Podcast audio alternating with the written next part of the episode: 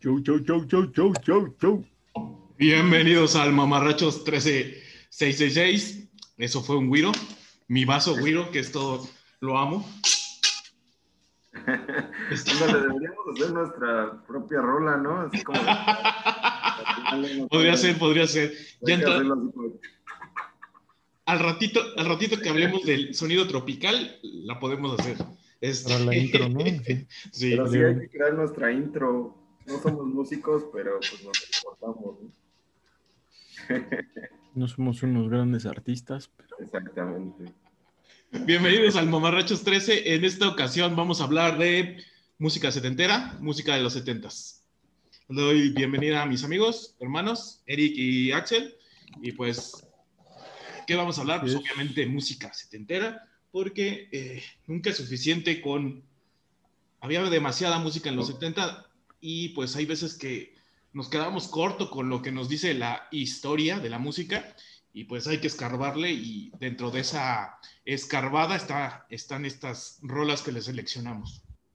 sí, otro playlist con muy sui generis, ¿no? Con muchas cosas muy diferentes. Bastante. Pero no te imaginas que todo eso fue en los 70 y es lo, lo bueno de este playlist que es como te da un mapa de no solo había mucho rock, habían otras, otras expresiones que, que se fueron gestando y, y hoy en día las conocemos, pero no sabíamos que, que, pues, eh, se generaron en esta, en esta década, que es bastante, digamos, fructífera en nivel musical, como lo decíamos en episodios anteriores, los 90 y los 70 creo que son como que tenían mucha música variada. No quiere decir que no, no haya buena música en las otras épocas, pero creo que hay mucha variedad en estas décadas. Sí, un mapa, un mapa musical de los setentas, de la música que llegó para quedarse.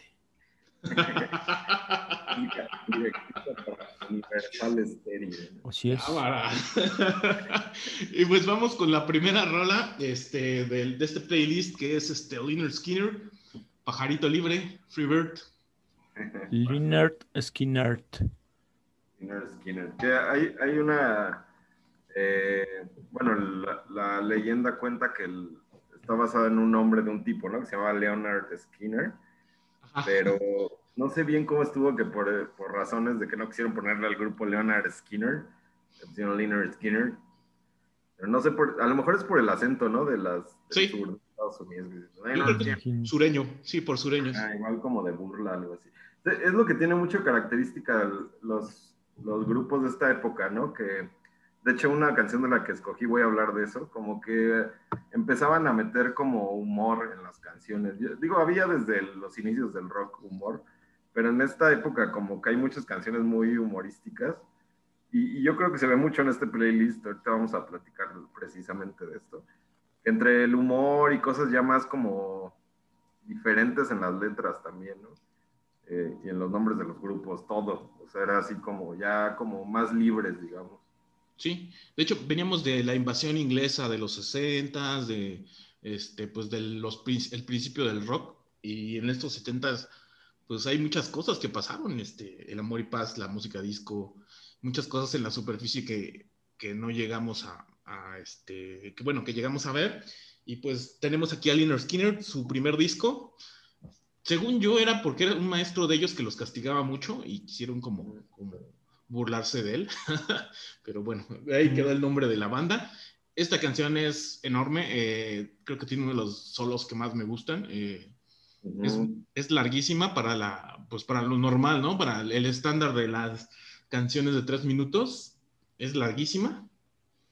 Y yo creo que, que es una, pues, ¿cómo decir? Es como una, es- este disco que viene, se, se llama, ¿cómo se llama este disco? Eh, Pronounce Leonard Skinner, que es la- el primer disco. Vienen, Leonard Skinner. ajá, vienen joyas como también viene, creo que viene Three Days Gone. Thursday's Gone, Ajá. eh, Simple Man, esta rola, ay, ¿qué otra más hay? Porque Sweet Home Alabama es en el que sigue. Sí, en el del año siguiente. Wow. Bueno, en el siguiente disco. Y pues una banda muy influyente, ¿no? Yo creo se volvió muy influyente para grupos de rock, de metal. Sí, Ya ha habido- muchos grupos lo han le han sacado cover, ¿no? A muchas rolas de, de este grupo. Hasta Kid Rock, güey. Bueno, Desde grupos de metal, pero también grupos así como de rock sureño, este, medio redneck, ¿no? También. Pues sí, ellos venían de, de Florida, me parece, y eran, este, bueno, los, los integrantes eran Ronnie Van Zant, Allen Collins, Gary Rossington y Larry, Larry Junstrom. Y pues eh, lo que marca mucho esta banda es los primeros cuatro discos, no, seis discos son en los 70s, hasta que sufren el, el accidente. Que pues su avión se estrella, eh, no sobreviven, se mueren tres y sobreviven todos los demás, pero quedaron con graves secuelas y pues de ahí marcó un punto en Liner Skinner que ya no fue lo mismo. Ya no fue lo mismo. Regresaron, pero todos fueron marcados como por la desgracia. Fueron muriendo de a poco. Eh, uno quedó en silla de ruedas y también uno se suicidó. Eh, sí, es como un poco triste, pero el, el vocalista tenía como esta onda de chamán, de que ay, este, bueno, pues yo siento que no voy a pasar los 30, era su, su este, según él se sentía vi- vidente y, y decía, pues si nos vamos a morir en este avión, pues que sea lo que sea, lo que sea, porque ya les habían, les habían comentado que su avión antes de estrellarse, al Inner Skinner, se, se estrelló su avión en el 77, y estamos hablando que este, este disco es del 72, fue el primerito, me parece. En esta época, como que las bandas hacían discos cada año, no, no sé, era la dinámica de las disqueras, la, era la gran, digamos que esta era la gran época de las disqueras. Y Sí, 77 sí. pues se estrellan, eh, queda, eh, queda el grupo como pues muy marcado por eso, eh, y pues su legado son estos seis discos, los más famosos son los primeros dos, y pues hay, un, hay una, una cuestión en el segundo disco que es la canción, creo que es la más famosa, Sweet Home Alabama, que es una respuesta a, una, a dos canciones de Neil Young, que era eh, Neil Young tiene dos canciones que es Southern Man y Alabama, que más o menos critica como el racismo en el sur. Y pues les, le contesta a Liner Skinner que, que nosotros sabemos arreglarnos nuestros problemas en, su hijo Alabama. O sea, describe como el paisaje de- de este, en la canción y como que le responde el Mr. Young, de hecho dice ahí en la letra, este, pues que no, que se meta en sus propios asuntos. Y, pero todo el mundo malentendió como, como, como esas letras porque en verdad se llamaban muy bien. De hecho, cuando murieron los de Liner Skinner, este, Neil Young eh, tocó su hijo para Alabama eh, un día después de su muerte. Y me parece que el 2019, donde se estrellaron, pues este, nuestros amigos de Liner Skinner les levantaron un, un este, ¿cómo se llaman? Ay, un monumento Monumento. un monumento. Y pues bueno, sin ellos no, no existiría mucho rock, el rock sureño, no existirían cosas como Caballo Dorado. Exacto. Así es. Como John Denver y Garth Brooks. no estarías bailando con tu tía Caballo Dorado. Sí, a huevo. No, ya en serio, este, fueron muy importantes eh, para toda la, la zona sur, eh, la zona sur de Estados Unidos. Y justo cuando estaban empezando como a volver a despegar, porque su último disco se llamaba, ah, ¿cómo se llamó el último disco? Man on Fire, ¿cómo se llama? A ver, den- denme un segundito. Era, eh, el último disco fue también el mismo 77, lo sacaron, ya lo habían grabado, este, pero mm, Sliner Skinner. mm, Street Survivors. Street Survivors, ja, qué cagado. En la portada, eh, en la portada de ese disco estaban como en fuego, en la primera edición que iban a sacar, pero como pues haber pasado lo del accidente, cuando lo sacaron la disquera decidió sacarle el disco, pero sin, sin esa portada que, que tenía, tenía como, como fuego atrás, como para, como para no, no verse malintencionados, pero bueno, este, Mm. esta banda es fundamental en la cuestión del rock sureño y pues me recuerda también mucho, no sé si ya llegaron a ver Californication con este Con David Duchovny, ¿no? Duchovny. El, el molde. Hay un, hay un, este, un capítulo que termina con eso. De hecho, la, la serie yo creo que me gustó hasta como el cuarto, la cuarta temporada, y después ya como que estuvo muy forzado, pero los, los títulos de, de, la- de los episodios eran muy buenos. Y hay un episodio que termina con Freebird. No, Pues de así esa es. serie le, le he querido entrar desde hace muchísimos años, pero Yo- nunca, nunca la he visto. Está buena. Hasta ya en las últimas temporadas sale el de Gutan Clan, el Raza.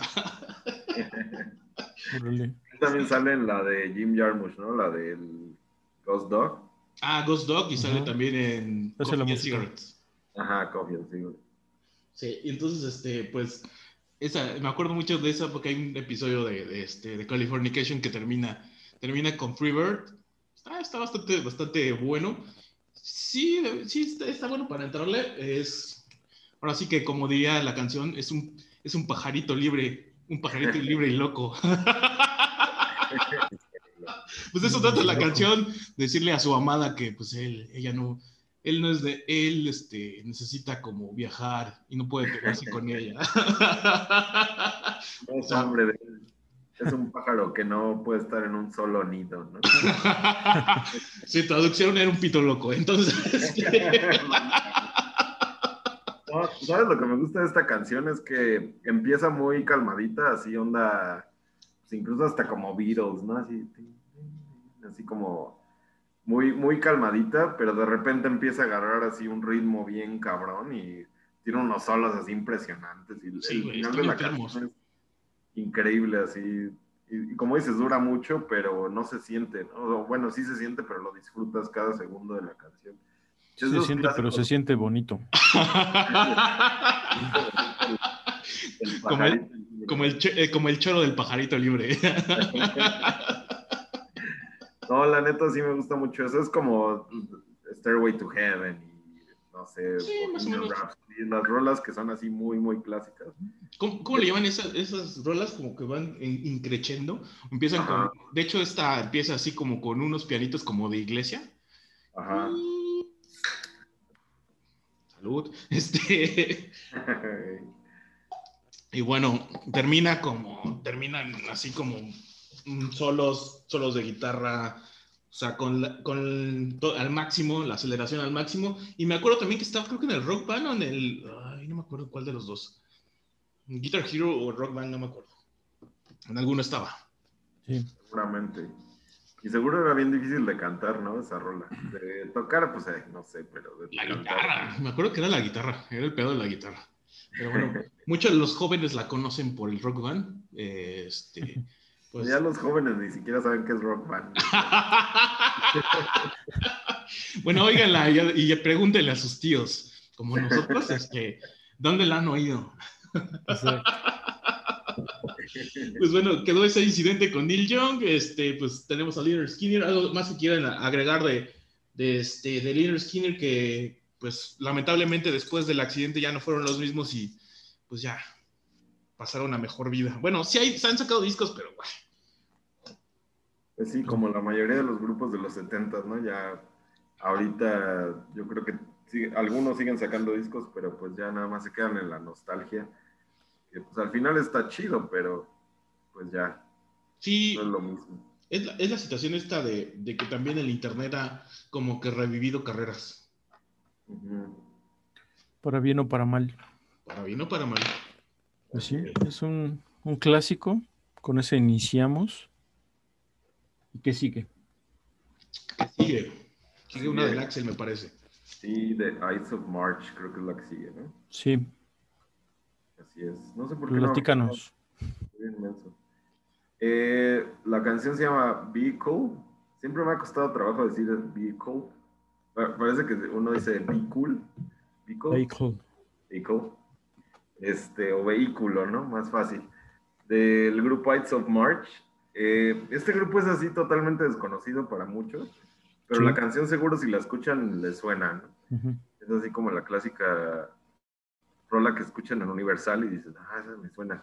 Y Sí, es que sí. a lo mejor crees que es otra banda, que no ubicas bien la banda, pero dices, ah, ya luego escuchas Ides of March, ¿qué es eso? Y el nombre está muy chistoso, porque yo también cuando escuché el nombre de la banda dije, ¿qué significa eso de Ides of March? No tenía ni idea. Eh, digo, va- eh, les voy a dar una lección de historia, nada, va a tardar media hora, pero pues vamos a aprender algo. No te preocupes. Ah, hay una, bueno, la historia es de No, ya se me olvidó quién es, ya no, no voy a contar nada. me dejan, dejan, es que lo voy a decir mal y luego ya cuando lo diga mal y van a decir. No, no te preocupes. De hecho, en los MP3 de los 70 yo me acuerdo de esta canción, pero no sabía cómo se llamaba la banda, te soy sincero. O sea, sabía que sé que existe esta canción por lo mismo de que, pues, uno, uno tiene un papá, un, bueno, mi mamá tenía su, su MP3 de los 70 de esos que compras en el metro. Sale esa canción, entonces. Sí, es que esta venía siempre en los compilados de clásicos de Universal o de los. Ajá. Sí, sí no sé si en alguna película o serie o algo haya salido. No, seguramente salen un buen, así como de, persecuciones y eso en algún momento de los 80s, 90s, así me tiene esta rola. Bueno, nada más el nombre del grupo de Ides of March es porque Julio César, el emperador romano, este, en algún momento le dijeron como algún profeta le dijo, ah, cuídate de los Ides of March. Ides of March son como los mediados de marzo donde dijo, ah, cuídate los mediados de marzo. O no, más bien habló algo de los mediados de marzo. Shakespeare al final hizo una obra acerca de Julio César. Ah, y en la obra, así como dramáticamente, metió esto de, ah, Julio César, cuídate los mediados de marzo. ¿Por qué? Porque mediados de marzo lo mataron.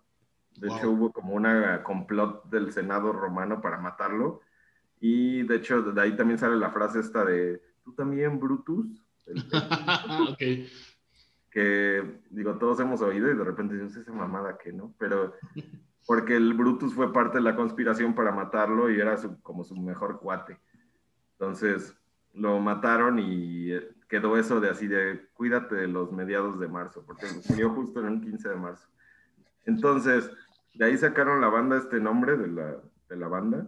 No son una banda conocida, yo creo que tuvieron el único éxito este, pero así como que como muchos One Hit Wonders, vale la pena. Dices, es con una canción tienes como para una carrera. Hay grupos que tienen 20 canciones medio conocidas, medio buenas. Pero esta canción es increíble. Así, yo la escucho, es de las canciones que yo creo que más escucho y cada año que me llega el Spotify, la lista de Spotify siempre está en las primeras cinco, las primeras este, partes, porque esta canción, no sé por qué me gusta mucho, la, la escucho y me pone bien de buenas. Es como esas canciones cuando estás estresado o tenso, de malas, la pones y sabes que te va a subir el ánimo bien cabrón. Y bueno, esta, esta banda es parte de esas bandas de los 70s, que no sé cómo llamarles, porque son como una mezcla entre, yo creo que hicieron como una mezcla varios grupos, que también son de esos que son 10 personas en la banda.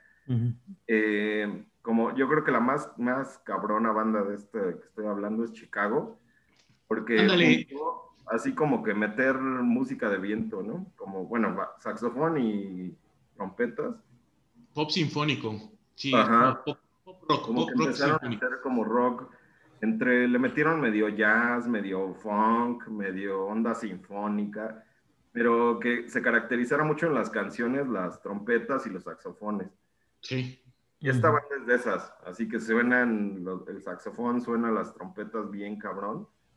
Y yo creo que de las bandas que más recuerdo de esa época, de hecho iba a escoger una de Chicago, pero dije, bueno, es que Chicago es muy... Sí, es como el conocido. Ah, ah, eh, ellos son como los One Hit Wonder y Chicago es como el que recibió toda la atención. como el que hizo este tipo de canciones, pero así hizo 20, 20 rolas que se hicieron muy famosas. Y bueno, yo recuerdo otra que me gusta mucho, que también fue medio One Hit Wonder, pero tienen como tres rolas conocidas, que es la de Sweet, eh, Sweat, no, Blood, Sweat and Tears, eh, que tiene una que se llama Spinning Wheel, que de hecho es un poquito antes de esta, de esta época, que también es muy, muy, muy famosa. Y también pues están, digo, todas las bandas que salieron en los 70s, como Casey and the Sunshine Band, o como los este, ¿cómo se llaman estas otras? Que ya son como orquestas, ¿no? Que ya son más así como de un montón de, bandas. Este, de un montón de integrantes, digo. Ah, pues también sería como Sly and the Family Stone, pero ya es más, ya es más funk, ¿no? Y más, funk. Este, Ajá. Pero más o menos era así, ¿no? Y también está Sly and the Family Stone, está también los... and Fire. Ándale, Funkadelic. Bueno, no Funkadelic, no, los estos, ¿cómo se llaman? Parliament que era más comercial. pero sí eran como muchos, músicos, ándale, muchos músicos y como que, como dices tú, no predominaba tanto la guitarra, sino como que, el, como que los instrumentos de viento eran los que llevaban la mano. Estas bandas como que empezaron esa onda y yo creo que todas estas bandas que salieron después, que incluso hay unas que se volvieron así medio disco y la fregada, ya ah. fue más como mediados finales de los 70 porque esta canción es del 70, así tal cual. Yo de hecho, ajá, y de hecho, si analizamos Chicago y este la otra que les decía de Blood, Sweat and Tears, son como de los finales de los 60. Como que empezaron a salir finales de los 60 y eran más como jazz, como un poquito este, orquestrales, pero ya después como que ya se volvieron más funk, más disco, ya fue así como que otra ondita lo que armaron, pero esta rola es como para mí de las, de las principales de esta época y fue un, un, género que se armó. Yo creo que incluso hasta los 80 sobrevivió. Hay muchas bandas de los 80 que también empezaron a meter todavía. Yo, yo creo que ahorita ya es muy rara la banda que meta así trompetas y saxofón. Y... En, en, mainstream, sí. En el mainstream, sí. Uh -huh. sí es muy Rococó. ¿Cuál? Pantur Rococó. Pantur Rococó, solamente. Bueno, tienes un punto. Este, ese, es ska, ese es más fácil que, el, que en el ska siempre haya eso, pero en la cuestión como más, como dice Axel, como más de pop o rock, o digamos un rock más normal, no hay como mucho, muchas trompetas ni... ni sería raro ahorita oír a los Foo Fighters. Ándale, con eso no. Sí. Con trompetas, así como sería muy raro. Pero está muy padre esa época. A mí me.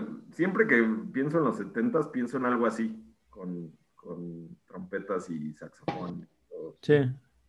Y mucho bajo, ¿no? Ajá, y mucho bajo. y muchísimo bajo. De hecho, este grupo tiene cuatro discos en los 70s y tuvieron un revival en los 2010, ¿no? Como decimos, pues, el, poder del internet los, Sí, porque también fue de los grupos esos que se separaron.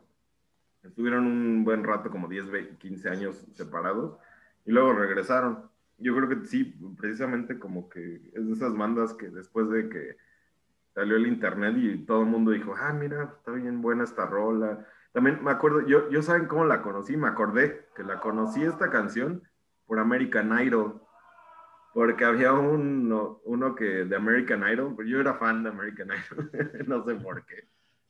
Yo creo que en ese tiempo andaba muy drogado. pues no sé, luego tenemos fetiches raros, no te preocupes. Sí, hay gente ahorita que ve Acapulco Shore y esas cosas. Exacto. Sí, güey. Yo, al menos yo veía American Idol. Yo veía, yo veía Next, güey. El de. ah, sí, claro. Que salieron en una cita y así como que, ay, este, no, no me gusta Next. la verga, no. la verga, tú no.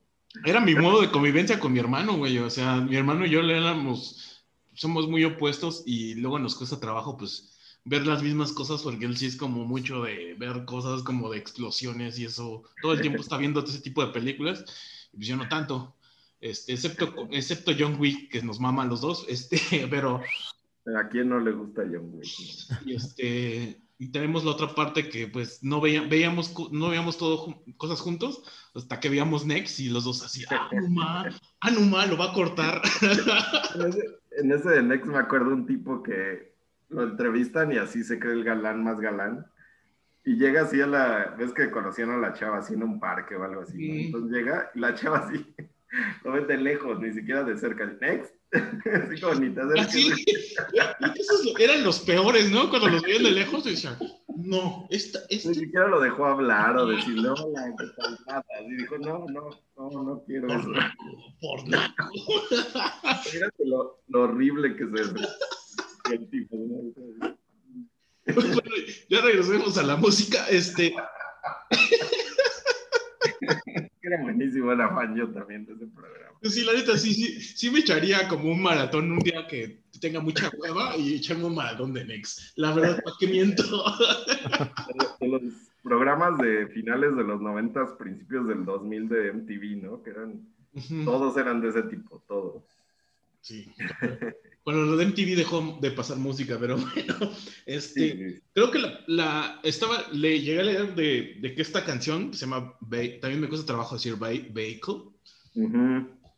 Bueno, tengo mis, tengo mis, este, eh, palabras que no puedo decir y siempre mejor digo qué, qué significa porque si no me llego a trabajar. y esta es una de esas. Bueno, la cuestión es que creo que el, el, el que escribió la, la, la letra es trata de que una chava siempre lo usaba de chofer. Y esa chava al final de los días terminó siendo su esposa. bueno, terminó bien. Terminó bien la historia, güey. Al menos no se volvió pagafantas, ¿no? Sí, pobrecito. Sí, hay, hay pagafantas que no, no, no tienen buenas, buenas historias. Pero bueno, ahí, ahí, dejamos este, esta canción de Adults of March. Ajá. El la canción se llama Vehículo. Vehículo. ¿Sabes qué me recordó como un poquito? No sé, a lo mejor yo sé que no es de Rocky ni nada, pero me recordó un poquito. por lo, como dices tú, por los, por el eh, por los instrumentos de viento, ves que también la de ah, la de cuando va subiendo Rocky como están ah, también trae como mucha sección de viento, me recuerdo eso. O sea, es un pensamiento súper extraño, pero me recuerdo. Sí, sí tiene un poco de sentido. Aparte más o menos, bueno, no, la de Rocky ya salió mucho, bueno, 10 años después. 10 años después, ¿no? Yo, yo, creo. Pues bueno, este, entonces dejamos, dejamos lo que es este Dial of March y seguimos con la siguiente rola que es de Eric. La siguiente canción, sí, pues como comentamos al principio, ¿no? Un poquito lo que intenté con mis canciones es demostrar los diferentes movimientos musicales que hubo en esta década. La canción que escogí es una canción de Jimmy Cliff que se llama You Can Get It If You Really Want. Es la canción de un soundtrack, una película que se llamaba se llama The Harder They Come de 1972 y pues trata básicamente de un jamaiquino que llega a Kingston y quiere volverse cantante de reggae, pero no la hace y termina volviéndose un delincuente, ¿no? No triunfó. y bueno, es un poquito reflejando la, la, escena del reggae o de cómo se dio a conocer el reggae en el mundo, ¿no? Para 1970, pues Bob Marley ya, ya había sacado algunos discos, pero todavía no llegaba así como a su máxima plenitud, que la consiguió a finales de los 70s Mientras tanto, había muchos otros este, haciendo música. Jimmy Cliff, que vivía en, Nueva York, me parece, este fue, del, fue el encargado de hacer este soundtrack que cuando se masificó dio a conocer el reggae por, por el mundo. ¿no? Y en el soundtrack vienen bandas como Tudan de Metals y Desmond Decker, que son de los principales exponentes del, del reggae.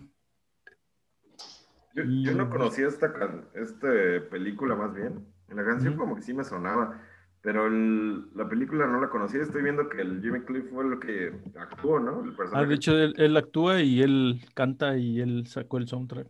De hecho, está en YouTube. La película está en YouTube. La pueden ver. No la he visto, pero sí la pueden ver. Sí, la voy a buscar. Suena muy interesante. Sí. Yo tampoco la he visto, hay que verla. Y bueno, de Jimmy Cliff, ¿qué podemos decir? Es un músico jamaiquino, pero que tiene una trayectoria así como muy, muy, muy grande. Este, él, eh, pues, ha hecho colaboraciones con los Rolling Stones, con diferentes artistas. Por ahí en el 2010 lo entró al Salón de la Fama del Rock and Roll. Y ya, creo que su último disco es del 2011. 2012 que justo sacó con, con Tim Armstrong, él, lo produjo. Y también ganó premios. Ajá, ¿cuál? ¿El de 2010? No, yo no he ido, yo no había oído tanto de Jimmy Cliff. Bueno, no, no había oído canciones, sabía que existía, o sea, sabía que no todo era Bob Marley, pero no había oído la la verdad, te soy sincero, no había oído nada. Sí había oído Jimmy Cliff, Jimmy Cliff como que está más orientado a la parte, no sé, soul, rhythm and blues no ah, tanto al, al, root, a las raíces del reggae, ¿no?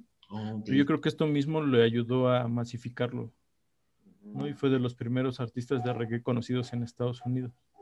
Y es Curiosamente, ah, con un gringo. ¿Qué pasó? No, es que digo que de hecho sí no suena al reggae así tradicional, ¿no? No suena a Bob Marley o no suena a este otro, ¿cómo se llama? El, el más conocido después de Bob Marley. Desmond Decker, todo lo otro. No. Ah, Pues, pues, con los que formó este The Wailers. Wailers, ¿no? Wailers, Ajá, de hecho, estaba pensando en otro, pero bueno, no suena así como el reggae clásico, ¿no? Que todos conocemos, sino suena más así como, como dices, como rhythm and blues, Una mezcla. pero con ritmos así jamaiquinos o jamaicanos. Claro. Sí, está bien chido eso. Yo Sí, me gustó bastante la canción. Sí, está, bien- está bien chida la canción. De hecho, sí me sacó así como de porque dije, ah, nunca lo había oído. Qué bueno que lo puso Lerky porque ya sí, ya voy a tener un pretexto para entrarle. Este, La, y- la famosa del Jimmy Cliff es una, que es una balada, que es Many Rivers to Cross, que muchos han cobereado. Es de él. Suena- Me suena. Many Rivers to Cross. Tanto bonito, dato adicional, eh, este eh, Jimmy Cliff hizo la, hi- hizo la canción de Hakuna Matata, güey. la Ah, cantó. claro, creo que en el 97 el soundtrack de la primera película del Rey León, él hace Hakuna Matata. Sí. Mucha gente está traumada con esa película, ¿verdad? Sí. Sí, te digo, y tiene la, ¿cómo se llama? La orden de en Jamaica que le dan a los a los máximos honores de los representantes de Jamaica en el mundo. Ajá. ¿Embajador? Embajador, ajá. Como, como Mr. Amigo. Mr. Amigo. Entonces como que a lo mejor no ha sido muy re- o no suena tanto, ¿no? En, el- la escena musical como Bob Marley, pero sí ha hecho muchas cosas. Pero de hecho eso está chido porque es como de, a que no sabías que existía eso. Y es como que te abre otro, otro panorama y te, pues, te muestra que tampoco todo era, era Bob Marley, no todo era, pues en este caso, pues en los 70 s Ah. el metal, este, eh, El- Black Que Sabbath. era Peter Tosh. ¿Mande? Peter Tosh, sí. Peter Tosh, que era el otro que digo que era muy famoso también del reggae. ¿Cuál era no? el otro? ¿Es Tutan de Mayals? Pero esos, esos estaban en... Son de Metals. Ah, también. Ajá. Pero esos, esos, este, fueron más exitosos en el Reino Unido. Es que creo que en el Reino Unido, como que, como que el reggae les pegó bien cabrón, pero muy cabrón. Es, es otra parte muy interesante de la evolución del reggae. Bueno, el reggae surge en, en Jamaica como una mezcla de sus ritmos este, tradicionales, que era el mento, evolucionó hacia el ska y el rocksteady, Rocksteady, ajá. pero Jamaica era una colonia inglesa. Entonces, cuando muchos jamaiquinos fueron a, a Inglaterra, toda esa escena punk y de los skinheads adoptaron un poco esa música y de ahí sale The Clash. Justo The Clash saca su primer disco en el 79. The Clash tiene totalmente influencia punk, pero también The Police, también UB40, no se diga. O sea, era así como. el- Ori, ujú. UB40 era como el Eminem, ¿no? En el. El reggae. acá tocando reggae. Yo, yo me acuerdo la primera vez que vi un video de UB40, yo sí me acuerdo y estaba yo en chavito. Yo estaba acostumbrado a Bob Marley, ¿no? Para el reggae. Entonces oigo la de este. Red Red Wine. ¿Qué Red? Red Wine. Y veo a estos tipos y dije, ¿por qué esos güeros están cantando Red Red Wine? Me engañaron, me engañaron. son unos Yo me güeyes. imaginaba un negrito así bailando. No, pero aparte si le entras a la música de UB40 tienen canciones bien buenas. Ajá. Sí, pues. Y, y Red Red Wine es una rola de, de este. Ay, se me fue el nombre de este güey. De, Su crawl. el, que, el que canta la de este. Girl, la de- Woman Soon, la original. Neil Diamond. Neil Diamond.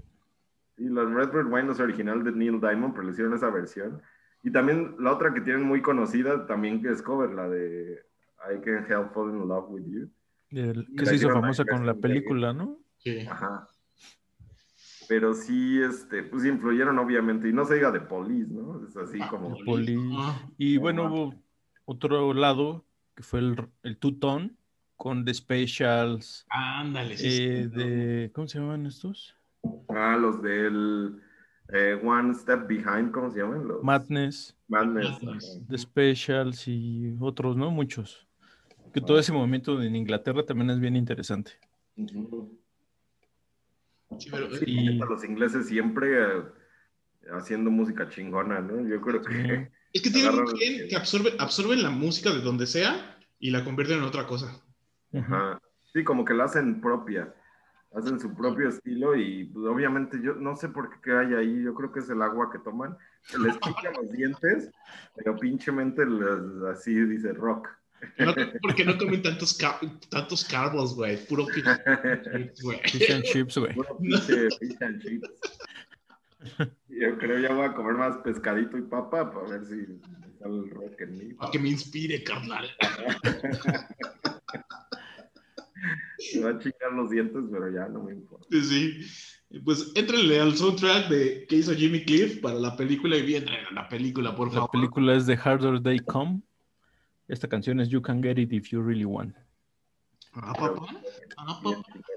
Y bueno, esta es la tercera rola de nuestro playlist. Tercero. Este, y seguimos ahorita con, con una, una canción nueva, El- perdón. el disco de, de Chabelo, ¿no? Sí, Chabelo. Sí, Los Chabelo. 70s, Claro. Y bueno, seguimos con el playlist. Eh, me estaba haciendo tonto, bueno, no tonto, estaba como un poco disperso. Eh, lo que sigue es Millie Jackson. Perdón, no es COVID, no es COVID, no es COVID. Este- no es COVID, es Millie ¿Quién Jackson. es Millie Jackson? Millie Jackson, una cantante de soul de los, bueno, su principal, digamos que su principal éxito fue en los 70s. Canta de soul y rhythm and blues. Ay, güey. Y este, me salió, me salió la primera, luego me trabo. Eh, y bueno, ella está muy influenciada por Otis Reading y Sam Cooke. Son, mm, digamos, personajes de los 50, 60 que hicieron un poco de rock, pero lo llevaron a un nivel como de soul, que aparecen mucho estos artistas mencionados, no sé si alguna vez oyeron o leyeron este High Fidelity, sabrán de lo que hablo. Este, Ajá. cuarto disco de Millie Jackson se llama Count Up y pues la canción se llama If, Lo- If Loving You Is Wrong, entre paréntesis, I Don't Wanna To Be Right. Y bueno, es una canción, híjole, en, en un principio todo este disco, este disco y el que sigue son, tratan de una relación tóxica, amigos, de una, un amor de tres. Es como si fuera de, de Maluma, ¿no? Este pedo.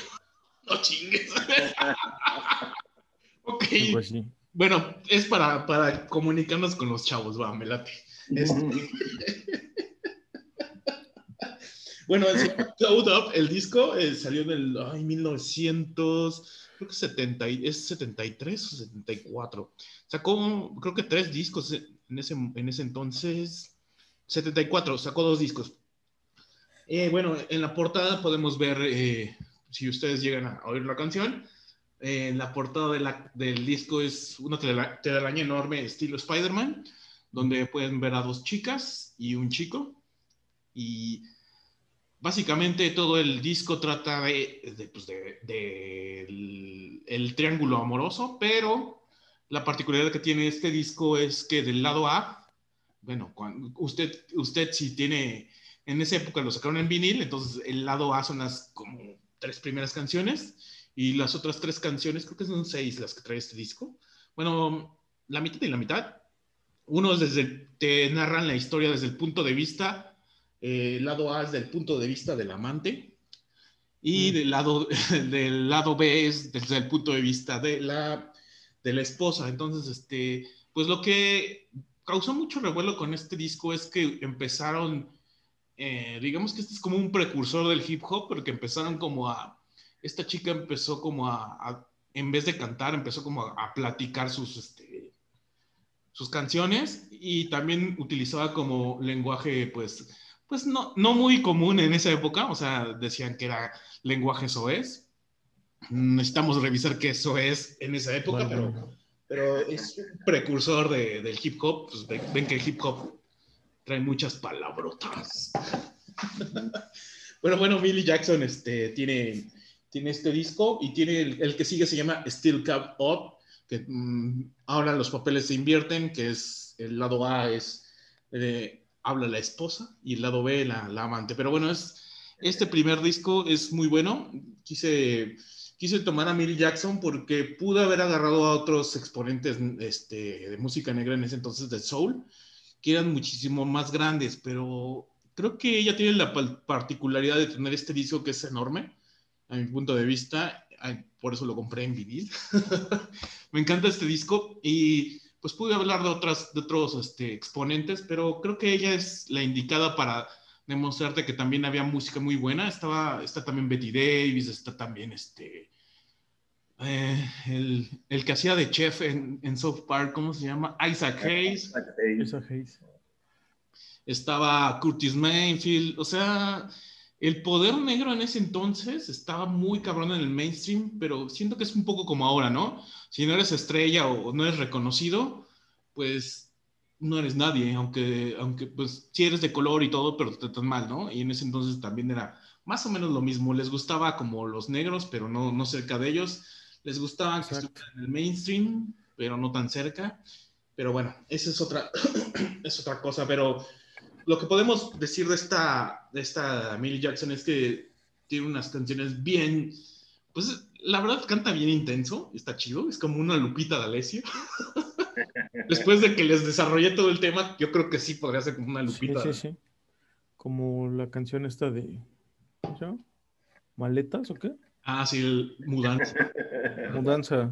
Güey, era, era, mis ojos lloran por ti de esa época, ¿eh? Porque sí se avienta como un speech bien cabrón, güey. Soy por no sé qué. Ay, güey.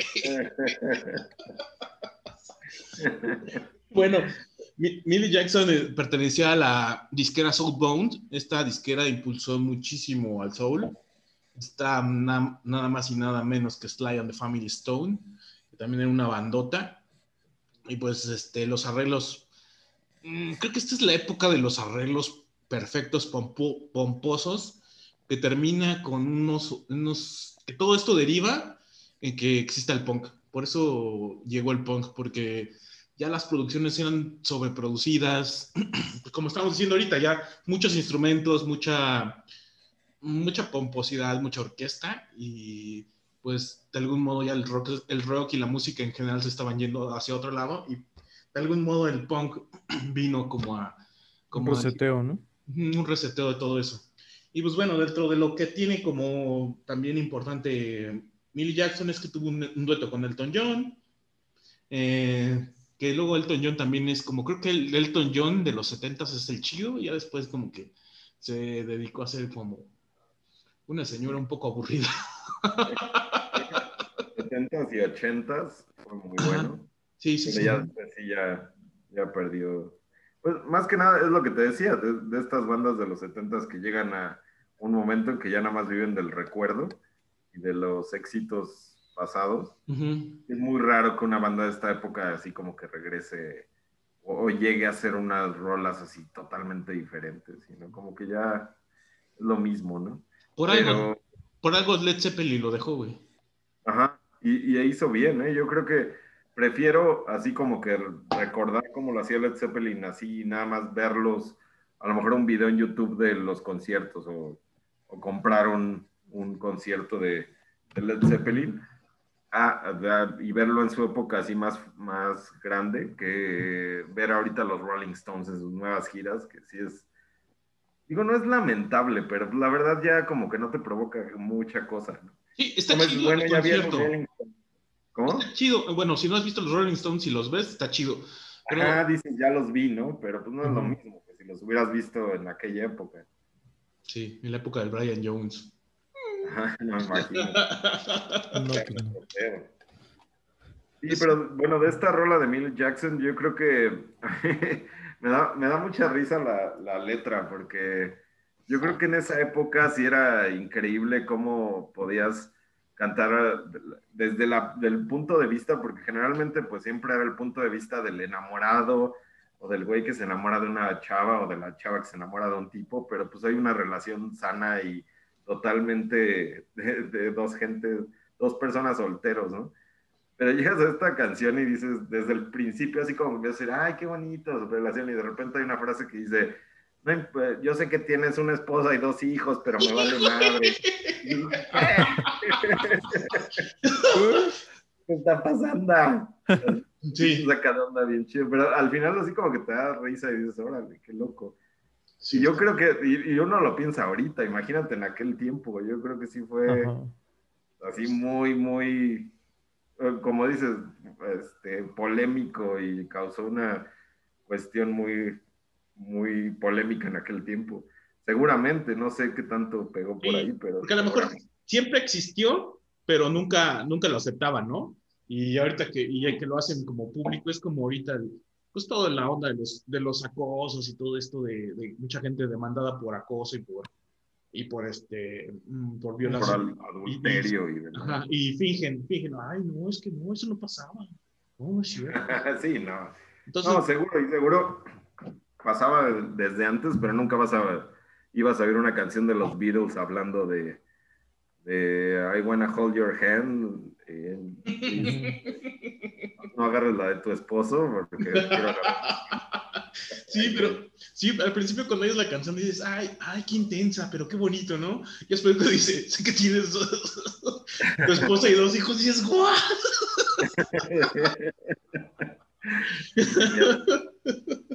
Y aparte, hay una canción de los Manhattans que se llama Kiss and Say Goodbye. Ajá.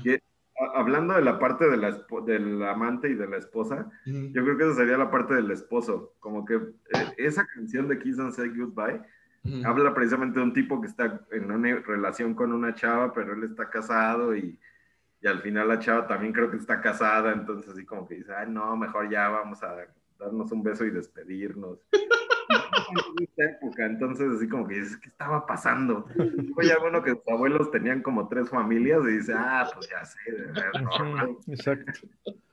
Parece Ahorita no como... pasa tanto porque, por la lana, porque Sí. yo creo que dicen, ah, no, de por sí me cuesta un chorro mantener una familia, imagínate a tres. Tres. Los abuelos lo hacían.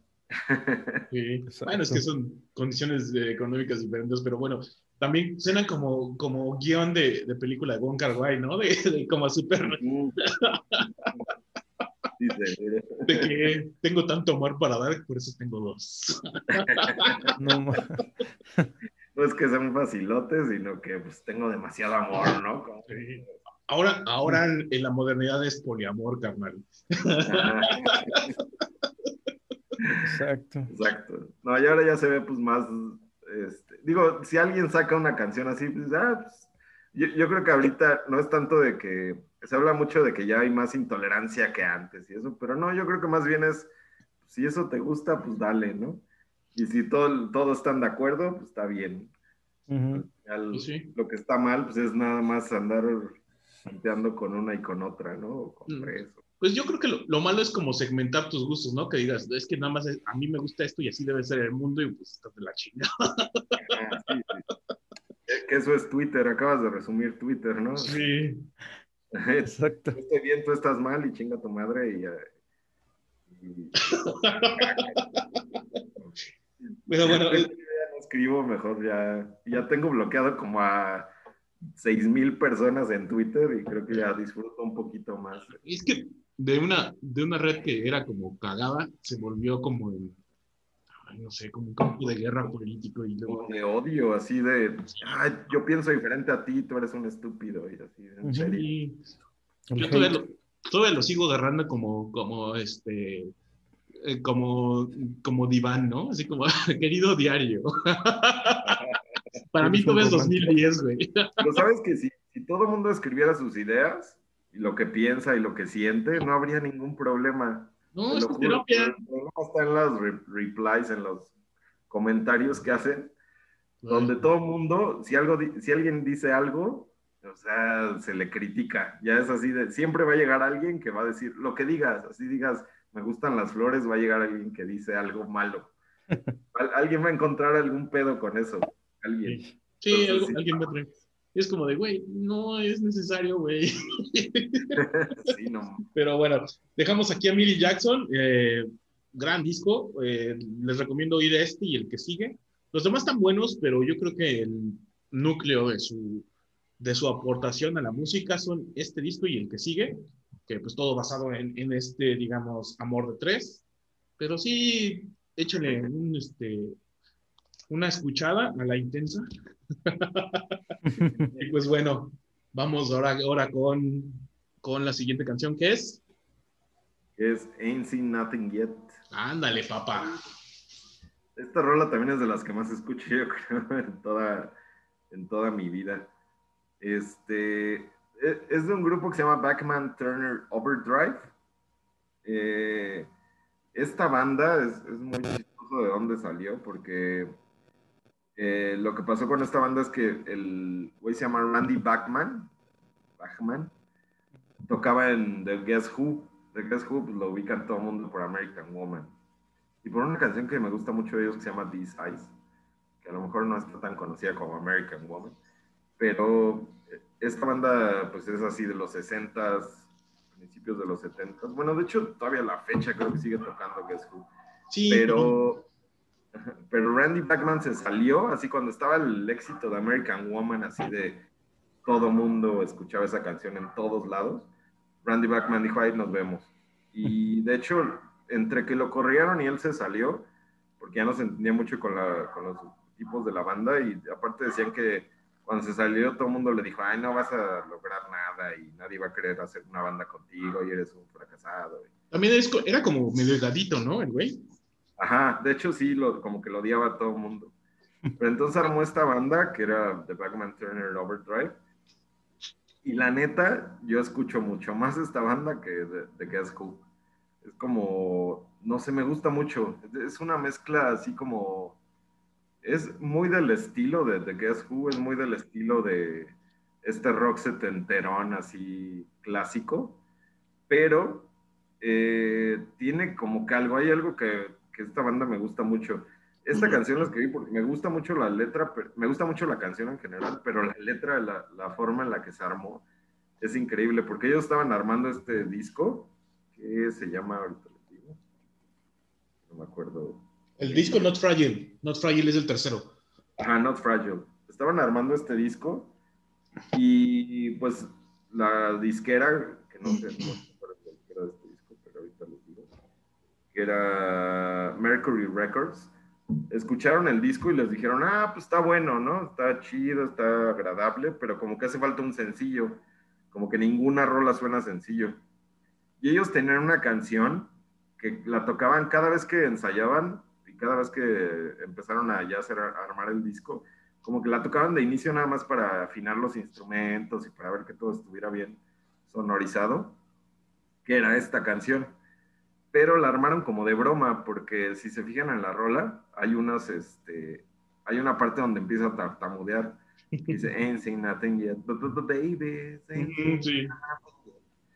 Entonces, la, la, yo, la forma, la razón por la que yo conocí esta canción es porque, no sé si recuerdan que había un programa hace muchos años, así a ver si se acuerdan ustedes de este programa, lo conducía Jordi Soler y José Agustín, que salía en Canal 11, y se llamaba De Rock y otras rolas. Eso sí, yo no me acuerdo, para que vean. Sí, yo sí me acuerdo. Estaba muy bueno, imagínense José Agustín y Jordi Soler hablando de música, era increíble. ¿Quién era José Agustín y Jordi Soler? Ajá. Ah, no mames. No, no, no, no. ni sabía, ¿eh? Fíjate que no sabía, ¿no? Y, y los dos me gustan muchísimo sus libros. Sí, yo, yo soy súper fan de los dos. Más de José Agustín, que es mi. Ah, no mames, José Agustín es como tu abuelito dando, como contando la historia del rock. No mames, eso es, es increíble. Sus amorias con Angélica María, pero bueno, eso es otra cosa. Sí, lo, lo, lo, triste de José Agustín es que sufrió un accidente en una presentación de un libro y cayó desde una tarima de 10 metros, no, no, 10 metros, como 3 metros, pero pues cayó, se lastimó y ya quedó muy mal. De hecho, no ha escrito nada desde entonces, estoy hablando desde hace como 10 años. Sí, ya tiene un rato, eh, no, no, tiene nada. Sí, de hecho, pues es muy triste esa historia. Yo, yo tengo muchas ganas de conocerlo. Quiero, antes de que me muera yo o él, conocerlo en algún momento. Ojalá se me dé pero es mi escritor favorito. Así yo puedo decir miles de escritores que me gustan, pero José Agustín me ha marcado toda mi vida y me encanta, me encanta, lo considero así como mi gurú en todos los aspectos. Pero... El rock. El rock. Y es que es increíble cómo, cómo mezclas la literatura con la música, es increíble.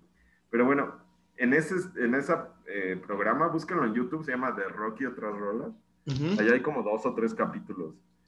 En sí, el la, la eh, música o el, el, video que ponen en sí es como un programa británico, me parece, del rock. Pero ellos hablan este, al principio y al final acerca del programa y hablan de la música en general. Ellos como dan su opinión, como estamos haciendo ahorita tal cual, pero pues, José Agustín y, Jordi. Sí, no. Y al final, este, en este programa sale esta anécdota de que cuando hicieron esta canción, el hermano de Randy Bachman tenía un problema de tartamudeo. Entonces los visitaba así en la, cuando estaban armando las rolas y empezaba a hablar y tal. Este güey que dicen que era medio mamón y medio buleador, al final, más que payaso, dicen que era muy buleador, que se la pasaba chingando a la gente. Pero también despidió a su hermano, ¿no? Porque no, porque no, ¿cómo, cómo decía? Es que también su, su nombre de su grupo es como una firma de abogados, güey. Es Turner. Pero Overdrive fue por una revista, pero bueno, el punto es que creo que lo corre el güey porque no porque era súper mocho, era súper católico el cabrón.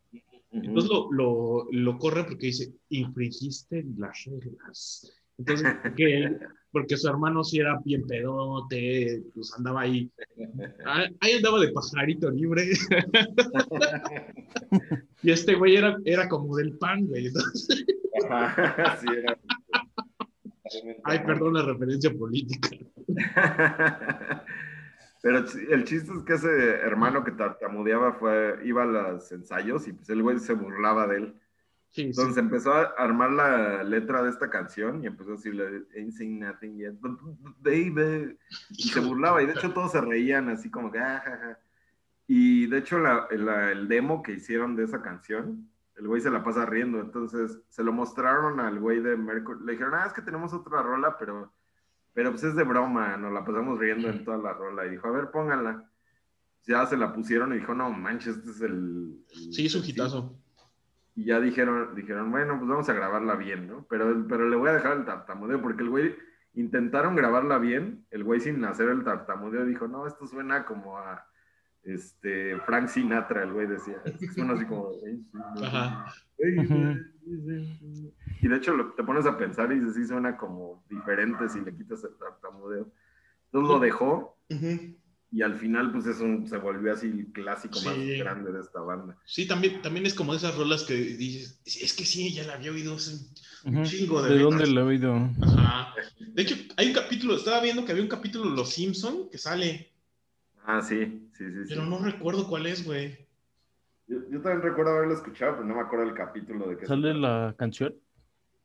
Sí, sale ese güey, de hecho. El Randy Bachman, ajá. Órale. Y pues bueno, mucho tiempo fue como banda soporte de Dean Lisi y Neil Young. Creo que, creo que el éxito de, de, eh, de Bachman Turner Overdrive fue como más Estados Unidos que nada. O sea, porque sí tuvo, no, no fue como. canadienses, por Ajá, The Idols of March, eh, digamos, fue One Hit Wonder. Ellos no fueron One Hit Wonder, ellos tenían como, como más, como más, este, más tablas precisamente porque vinieron de, de, Guess Who, y este, pero el éxito fue más Norteamérica, ya nos llegó a nosotros, pues que también había demasiadas cosas, y pues también aquí como que filtraban muchas cosas, y pues empezó la temporada de, pues de que el rock no era bueno, entonces empezaron a filtrar muchas cosas de Sudamérica y todo lo que dijera, pues en este caso, pues Televisa, ¿no? Entonces eso, no, eso ya no llegó aquí como, como tan bien. pues no lo perdimos porque sí. En los 70 pues el rock aquí en México estaba como bien eh, demonizado, ¿no? Que decía. Después de Vándalo. Ajá, después de Vándalo ya no fue lo mismo. Ajá, entonces. Sí, había muchas bandas, incluso mexicanas, pero si escuchar rock era, digo, yo no lo viví, obviamente, pero, pero por lo que sé, pues si escuchar rock era así como, ay, estás mal y estás, este, pues, casi casi invocando al diablo. Yo creo que como al final todavía el país era muy religioso en ese tiempo. Siempre el rock lo relacionaron con el diablo. Yo creo que incluso hasta los ochentas, incluso en los noventas todavía se hablaba así de que era satánico todo eso. Sí, pero hubo más apertura, como que, como que los empresarios empezaron a ver que había, había dinero ahí, entonces dijeron, pues vamos a dejarles escuchar su rock. Sí, pues al final todo es business. Al final todo es business, pero pues también hay de business a business. Pero bueno, este, ¿algo más que apuntar, amigos, de, de Batman Turner Overdrive? No, pues nada más escuchen esta rola y ahí tararean la, digo, canten el Baby. Baby, na, nothing. Está bien chida, la neta. ya la- es otra que disfruto mucho, siempre. Sí, y está bien para que todo el mundo eh, sepa, pues, que lo que está oyendo, ¿no? Porque luego hay como, como te pasa esto de que, pues, hay canciones como muy famosas que, pues, no sabes, y esta es una de esas que, que ya sabes cómo se llama y quién la toca. Porque yo cuando escuché la historia de la canción me, me llamó mucho la atención, de que ya, ya la ubicaba, pero la escuché otra vez, le puse atención a la letra. Y, ya, pues está bien padre. La neta está muy chida. Me gustó mucho. Pues bueno, Sí. demos de paso a, siguiente, la siguiente canción de, este, de playlist. Y ahora Sí, le, toca, llegó, le toca a Eric la- ponerse sabroso. llegó la parte tropical de, del podcast. La canción que escogí es, es de Fanny All Stars. Es de 1977. Se llama Ella Fue. Entre Uh. paréntesis, She Was the One. Y bueno, a, a mí siempre me ha parecido como muy, muy interesante esta historia del, del Fanny All Stars, de cómo la idea de crear un supergrupo de los mejores músicos latinos, inicialmente en Nueva York, este, se crea Fania Records a finales de los, a mediados de los 60 No como, sí, como medios 60 pero la idea era hacer presentaciones en vivo. De hecho, sus primeros cuatro discos creo que son discos en vivo. Sí. Hasta, los, hasta el sexto, séptimo ya son discos de estudio.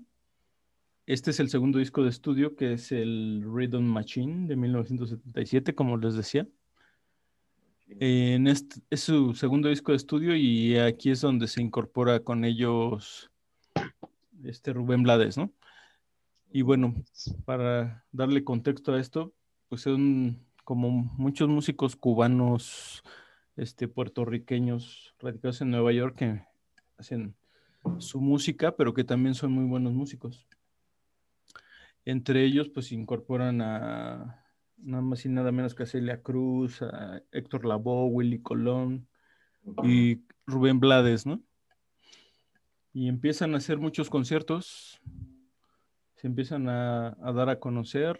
Antes de este disco, que es el Rhythm Machine, hicieron un concierto de donde sacaron una película que se llama Our Latin Thing. Nuestra cosa. Así dice, güey. Nuestra cosa. Nuestra cosa latina, ¿no? Nuestra cosa latina. Entonces yo me imagino en esa época era como que para los latinos viviendo en Estados Unidos, escuchar eso era así como, wow. Wow. Qué cosota, ¿no? Exacto. Digo, yo no soy muy guapachocero ni nada, pero siempre he como respetado un poco la historia de la salsa por esto mismo, ¿no? Y musicalmente es como, la salsa es como muy diferente de otros ritmos, este, guapachosos, ¿no? Sí, de hecho esta rola la, no la había escuchado tal cual. Digo, conocía la historia más o menos del Fania All Stars y conozco la historia del Fania Records en general y todo lo que ha salido de ahí que es increíble. Uh -huh. Pero esta canción no la ubicaba tal cual, pero me sonó muy cañona Santana. O sea, uh -huh. de hecho la, la, empecé a escuchar y dije, ¿tendrá que ver algo ahí Santana? Pues obviamente no, pero... No, pero sí suena muy Santana. Como de ese estilo de, de, música, en esta canción en específico, pero pues Fania All Stars ha sido cosa de años y años y años y se han metido como que diferentes artistas, al final es como lo mejor de... Un combo. De este. Sí, es un combo. Es bien padre, es como, digamos, hacer así, eh, que eso lo debería, debió haber hecho el rock en algún momento. Y creo que nada más lo hizo los Rolling Stones con el Rock and Roll Circus. ¿Se acuerdan que juntaron como a muchas este, bandas y empezaron a hacer como jams entre ellos? Y eso uh -huh. está bien padre. O sea, esto es como así como hacer jams entre tipos de que tocan tropical o tocan música como salsa en general. Uh -huh está súper chido, la neta, es un concepto bien padre y bien, y que la neta sí tiene unas cosas bien buenas, bien interesantes. De hecho, eso es como, como, como una herencia del hip hop, güey, porque pues si, si, está, si hacemos memoria, los crews, de hip hop, es, es más o menos lo mismo, güey. Sacan, tienen un combo de artistas, eh, de ahí todos van saliendo, eh, se van desarrollando en ese crew, y de repente ya se eh, migran y ya son solistas. Pues ahorita, pues, esta, esta cuestión de, de pues, Willy Colón es enorme, güey. Rubén Blades, o sea, Celia Cruz, güey, o sea, yo tampoco soy como muy fan de, de, la salsa, pero o, o, el jazz latino, como le, le quieren, le llaman los, los gringos, ¿no? O sea, es como, güey, es salsa, el jazz latino. Está Tito Puente también, güey. Y esa, esa película, me eché, esa sí la vi, es un concierto de nuestra cosa, pero está más orientado a la salsa. la canción que puso Eric está más rockera. Es, creo que es lo más rockero. Sí, de hecho es el primer como crossover que hacen del She Was the One. Fue como ya mezclando más el, el soul, no sé, el, más la cuestión del rock. Ajá, tengo que me sonó al Santana de... música latina, sí, completamente. Cuando empezaba Santana así, sus ondas, también es como de ese estilo, ¿no? Como ritmos latinos más ah, pegados al rock. Pero que también está chido, los primeros discos de Santana son bien buenos. Buenísimos, güey. Bien, bien buenos. Son otro pedo. Ya después se volvió otra cosa, güey. Se nos echó a perder. Con la edad. Lo que pasa, ¿no? Y yo tengo el, el novio de una de mis amigas, es muy, es un güey que es DJ. Bueno, tiene una chamba en la, es como Spider-Man, güey. En las mañanas tiene su chamba normal y, tiene, y, y, lo contratan de DJ de salsa. Eh, estuve platicando con él y me decía, hablábamos de viniles nada más, ¿no? Y no, es que deberías comprar las fundas, este, tal, este tipo de fundas porque son las chingonas, y así como de, a ver tu tornamesa, a ver tus viniles, y yo digo, güey, a mí me gusta el rock. Ya me decía, no, muy chido, muy chido, o sea, saludos a, se llama Jonathan, es un, es un tipazo el cabrón, pero él está en un circuito de, toca, o sea, pone viniles de este tipo, o sea, como de todo este tipo de salsa, viejita y, trae una cultura del vinil bien cabrona, güey. Es como otro mundo, güey.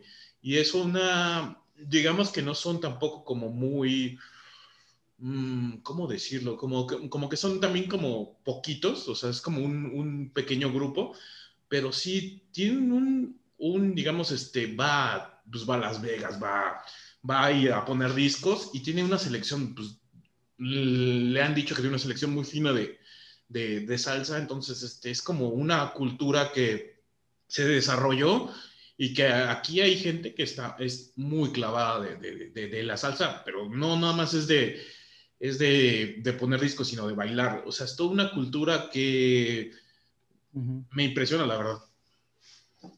Sí, pues tiene su onda. Espero que este cuate ponga en sus esquinas la de no quiero morir, es un cuchillo que me corta las venas. Le voy a preguntar. es muy buena, muy buena. quiero morir. O la de los faristeos, o la de. Bueno, no sé, a lo mejor me la mientas y le llego a decir alguna. Creo que la, famosa era la de talento de TV. ¿Cuál era la de? Probablemente, ¿eh? yo creo que sí te la Yo creo que sí, pero si le pongo, le pongo esta y le hablo de nuestra cosa, entonces yo creo que sí yo me va a respetar, güey. Nuestra cosa. No, pero sí es todo un mundo el, esto de la salsa. Yo creo que en los ochentas, incluso noventas, eso sí yo me acuerdo ya. Tengo mi hermano Paco, saludos a mi hermano Paco, y a mi hermano Israel también. Creo que nunca. Pero no creo que lleguen hasta este punto del podcast, pero si llegan, yo creo que dos minutos y dicen, ah, no, pero mi hermano Paco es súper fan de la salsa y, él como que desde chavito yo que estaba escuchaba lo que ponía y él escuchaba salsa bien, o sea, por él conocía a Fania Records y por él conocía a Rubén Blades y a este, Willy Colón. Rubén Blades, el rebelde. El rebelde. El de la salsa. De todos. ahora, ahora su, su, hijo está, no, no, me acuerdo si está actuando o también haciendo música, el hijo de Rubén Blades. No, la hija, esta Michelle Blades. Ah, sí. Haciendo música y está chida, ¿eh? Ah, cierto. Ajá, sí, porque recuerdo que algo escuché y dije, ah, no suena tan mal. Sí, de hecho hay una que se llama Mota o Perreo, que dice. Pero es muy rock, es muy rock. Su hija es muy rock. está cagado porque su hija suena muy rock. Órale. Hay que escuchar. Ah, pues, hay que escuchar por allá a Michelle Blades. Pero sí, este, tiene todo su mundo esta onda de la salsa. Es así Sí. como un mundo totalmente que, que también incluye así muchos músicos, este, siempre los bongos, los bongoes, siempre Sí. el- también los instrumentos de viento. Tiene, tiene unos matices increíbles y una instrumentación increíble. Y ¿no es co- así? combinado con la improvisación del jazz, ¿no? Ajá, exacto. También por ahí va, como decía Marco, el jazz latino, ¿no? Ujú. que sí es muy, muy de esa onda. Y más o menos para dar dimensión de ese movimiento en esa época, pues en el 73 se les ocurre rentar el Yankee Stadium para hacer un concierto. Nada más, güey, nada más. Sí, imagínate 40 mil latinos bailando salsa en el Yankee aparte- Stadium. En Estados Unidos pues, siempre ha habido un montón de latinos y yo, en esa época pues también había muchísimos, entonces Sí. yo creo que sí han de haber abarrotado el estadio y todo el mundo bailando. Así que Y por que ahí lo- la anécdota es que iban a tocar como la mitad de su música salsa y la Ajá. otra mitad iban a ser ya un poco más como este disco del Rhythm Machine, ya más orientado a, a otros ritmos más metiéndole funk y jazz, Ajá. pero por ahí en un duelo de justo de, de ¿cómo se llaman? ¿Congas? ¿Bongos? Eh, Hongos, ajá. La gente se puso loca y invadió el estadio y les cancelaron el, el concierto. Es un concierto que nunca terminó, pero que sí se hizo como que muy viral, ¿no? Sacaron dos discos que la mitad de las canciones no son de ese concierto, son de otro concierto. Que por ahí es como un, un fraude que hicieron, pero bueno, la anécdota quedó para la Total. historia, ¿no? Latinos al fin. La, la sangre Exacto. caliente, ¿no? Sangre caliente. Latinos. Ponle de otro concierto, no se van a dar cuenta. sí. Sí, a huevo. Es muy latino, güey, es muy, muy latino. Pero bueno, este, con esto, pues, les queremos como compartir de que también hubo otros movimientos que se gestaron en los 70 y este es uno de ellos que, mm, sinceramente, no somos tan fans, respetamos, pero, este, pero sí te sorprende que, pues, que un colectivo de personas empezaron como a, a- pues, a organizarse y a sacar, pues, algo súper bien. O sea, a la fecha creo que Funny All Stars sigue siendo, sigue vigente, 68 Sí. a la fecha. Pues ya tiene, Creo que se acaba de morir uno de los fundadores, pero sí. eh, era Yo, ya- yo- yo prefiero, yo prefiero un millón de veces a Fania All Stars que al K-pop, por ejemplo, ¿no? Sí, Híjole, no, o es, que eso, es que o las cumbias o algo así, ¿no? deja mis O la cumbia ya, ¿no? Este, Ay, perdón, discúlpame, se me olvidó con quién estaba hablando. no, ya en serio, este, pues es Quise que decir las... Es que esto fue como más de la gente, ¿no? O sea, el Funny All Stars es como más de un creció por un submundo que había. Entonces, eso está chido cuando, cuando algo sale como de, de la gente. Pues hay veces que, pues sí, sale y se comercializa y todo, pero por lo menos nació de la gente y no, no es como un, pro- un estereotipo de música pop como tipo Backstreet Boys y esto de los K-pop. Híjole, son, son una amenaza, pero bueno, ya algún día crecerán esos morros y se darán cuenta de que están en un error. Esperemos, esperemos. Esperemos, pero bueno, espero que a Nick no caiga en garras de eso. Pues bueno, eh, aquí le dejamos y vamos con la siguiente canción.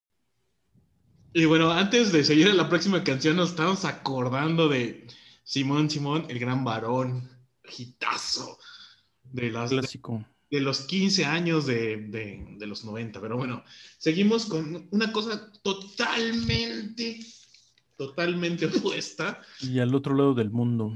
y al otro lado del mundo. Este, Ajá. más ni menos que Kraftwerk. Kraftwerk eh, son de Düsseldorf, espero haberlo pronunciado bien, este, en Alemania. Alemania, como todos, todos sabemos, después de la Guerra Mundial, pues no terminó dividida en Alemania del Este y del Oeste. Düsseldorf fue como la parte que los gringos se quedaron. Y pues bueno, tuvieron mucha influencia de... Es, es, es muy cagado que toda esa parte se quedó como con la influencia de James Brown. A la gente de Alemania le pegó mucho James Brown.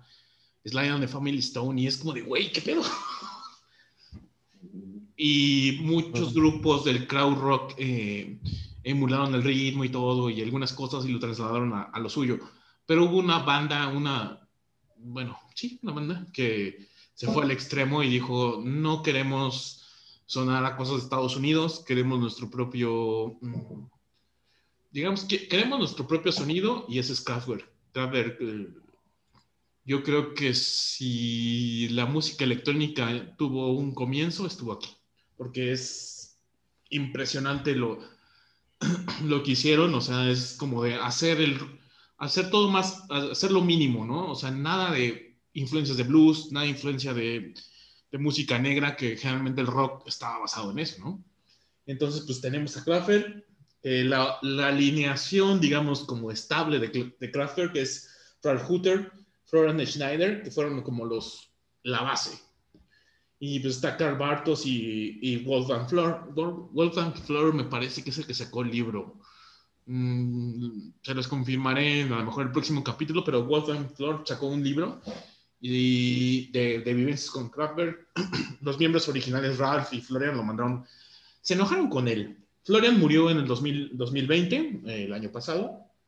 Y bueno, eh, en Kraftwerk, gracias a Kraftwerk, hubo otro grupo que se llama Neu, New, Neu, que en algún momento cuando Kraftwerk estaba como formándose, sacando sus discos, estaban Michael Rotter y Klaus Dinger, que se murió este 2018 Klaus Dinger, eh, este grupo que se llama Neu, que también es, es, un, es un madrazo, pero bueno, vamos a Kraftwerk.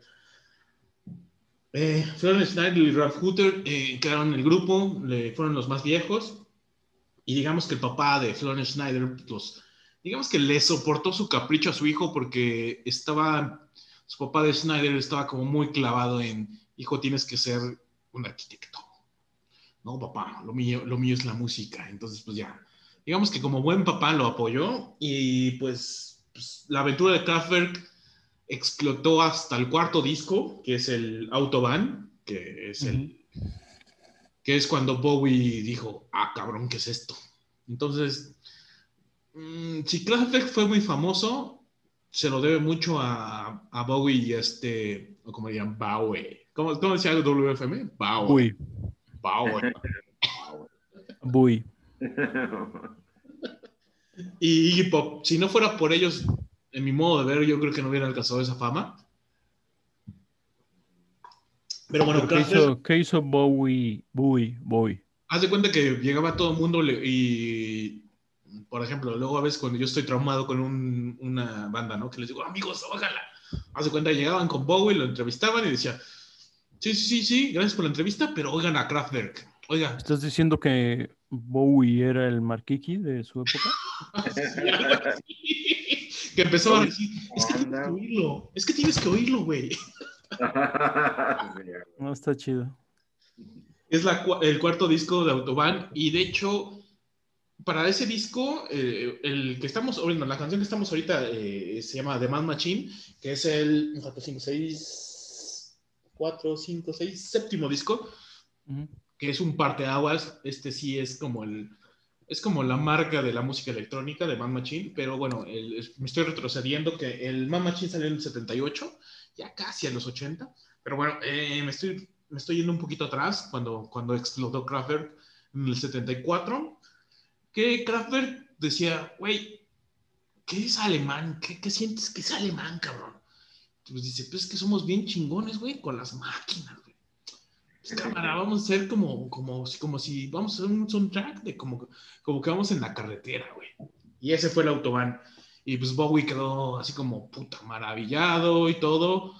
Salió el, el siguiente disco Radioactivity, que era como su amor por ellos por la radio el problema es que como mucha gente, pues también era Alemania y Alemania intervenida y todo, pensaban que ese radioactivity era más por las conferencias antes, bueno, cuando Hitler fue Hitler, eh, muchos de sus discursos fueron por radio, entonces pues todo el mundo estaba paniqueado, ¿no?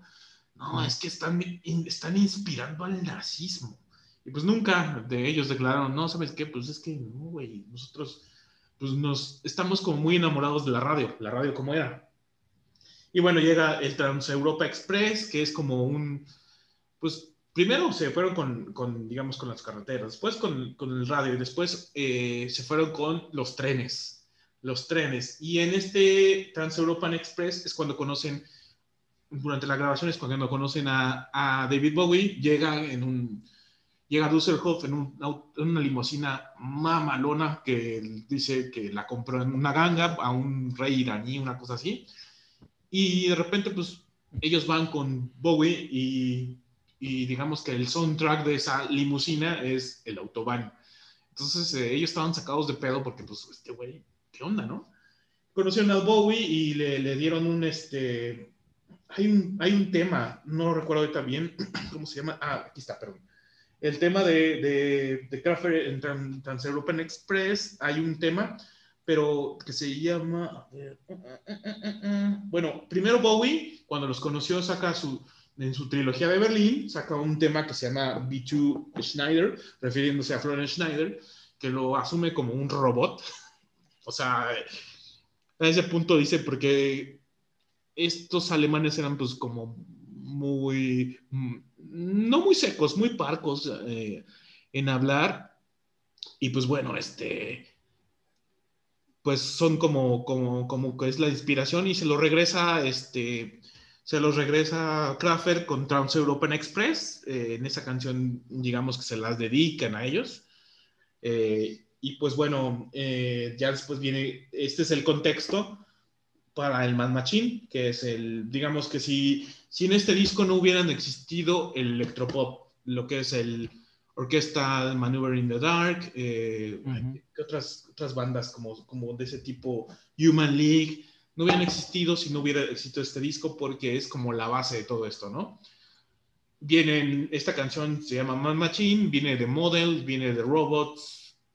Híjole, esta versión que puse es la versión de los 70s, pero la versión 3D que sacaron, puta, oye súper moderna porque la actualizan un poquito. Fueron los primeros en... Eh, usaron mucho el vocoder, que es esta cosa que usan mucho los reggaetoneros ahorita para distorsionar la voz eso. Entonces, este, pues Kraftwerk fue un, un, punto y aparte en la música electrónica y mucha gente, creo que hasta está cagado, hasta el mismo Café Tacuba dice que, está, que les mamaba Kraftwerk, eh, no sé en qué, creo que se, se, basaron mucho en eso, en, ay, ¿qué disco era el de Café Tacuba? El revés yo soy, que era como más experimental. Ajá. Sí. El revés yo soy que tenía dos discos, ¿no? Uno como instrumental ahí todo raro y que era como el estilo Kraftwerk y, y el disco de, de, rolas más como comercialonas. Amigables. Amigables, las amigables. Pero bueno, en sí, esto es Kraftwerk. Kraftwerk es una bandota, este, digamos que hicieron como un Mm, trataron de hacer las cosas tan simples y tan como, como ellos sentían que era Alemania, salirse de sus contemporáneos. Por eso, por eso ellos fueron como los, la punta de lanza, porque pues está Khan, que ya hemos hablado de Khan en, en el episodio de, de, las películas. Pero este, Kraftwerk, o sea, eh, también era, estuvo muy, esa escena de los 70s en Alemania fue muy diversa por ejemplo, estaba, eh, todavía no termino de leer ese pinche libro, está bien chingón, pero por otras cosas no lo termino de leer. Está Faust, Faust eran unos güeyes súper improvisados. Está los, los Khan, que eran un poquito más de educación musical. Están, ay, perdón, están aquí los Kraftwerk que hicieron como, redujeron todo a lo mínimo con sus sintetizadores, empezaron como a, como a experimentar con la tecnología, porque en los 70 no era tan fácil conseguir un sintetizador. Eh, en los 80 se, se abarata el sintetizador que pues creo que es, es lo que predomina más el sintetizador en los 80 y es porque soy, por eso hay mucha música así con sintetizador, porque se vuelve tan barato que dicen, güey, eso me gusta lo que hacen ellos, entonces vamos a hacerlo y ya está más barato los sintetizadores. se volvió un instrumento y pues creo que es un legado muy, muy, muy, muy cabrón. Eh, creo que mucha gente que luego dice que amar la música electrónica no tiene como este pequeño precedente de quién, quién, invirtió, quién invirtió tiempo como para, para desarrollar una parte de lo que está oyendo. Sí, el background de, de quién, ¿Quién se puso a picarle a las máquinas para hacer, sacar estos ruidos, no? Sí. Además usaban luego flautas. La música electrónica se volvió mucho de baile, ¿no? Así ya de, de vamos a hacer el rave y... Ah, pero ese, ese fue otra época, porque es como de... Sí, sí, sí, sí, te entiendo. Ah, no, digo, digo ahorita ya, o incluso los- desde los noventas, pero, pero Kraftwerk, pues al final no es como de ese tipo de música electrónica. No. Es como... Es como Intelligent Dance Music, güey. Obviamente vienen las bases de ahí, pero pues ya lo que está ahorita sonando. Obviamente sí, hay- yo sé que hay bandas electrónicas también experimentales. No, no, no estoy muy. Mouse on Mars. Hoy escucha Mouse on Mars. Está pesadísimo, pero está bueno. Está también. uh, ¿Quién más? Uh, Mouse on Mars es la que ahorita me viene a la mente. Y de hecho, yo, yo no sé la neta de ese género, no soy tan, tan. No he escuchado demasiado, pero sé que hay bandas que sí le meten más a ondas experimentales. Y yo creo que van más en la onda esto que de Kraftwerk. Pero eh, ahorita, pues yo creo que lo, lo principal electrónico, pues es mucho más comercial y más como de baile. Pero a mí lo que me late mucho, el, el grupo Kraftwerk nunca me gustó, nunca fui súper fan, pero me gustan mucho sus conceptos. Veo sus videos, son como minimalistas, todos se visten igual, están como que, como, ah, ah, hay un video de hecho que, que creo que es la de The Robots, que están así como... Ah, robots, sí. A propósito de la separación de Daft Punk. Ah. Pues es que sí, no digo, justo decías de los que les gusta la música electrónica y no tienen ese background. Seguro hay Sí. muchos fans de Daft Punk que no tienen ni idea.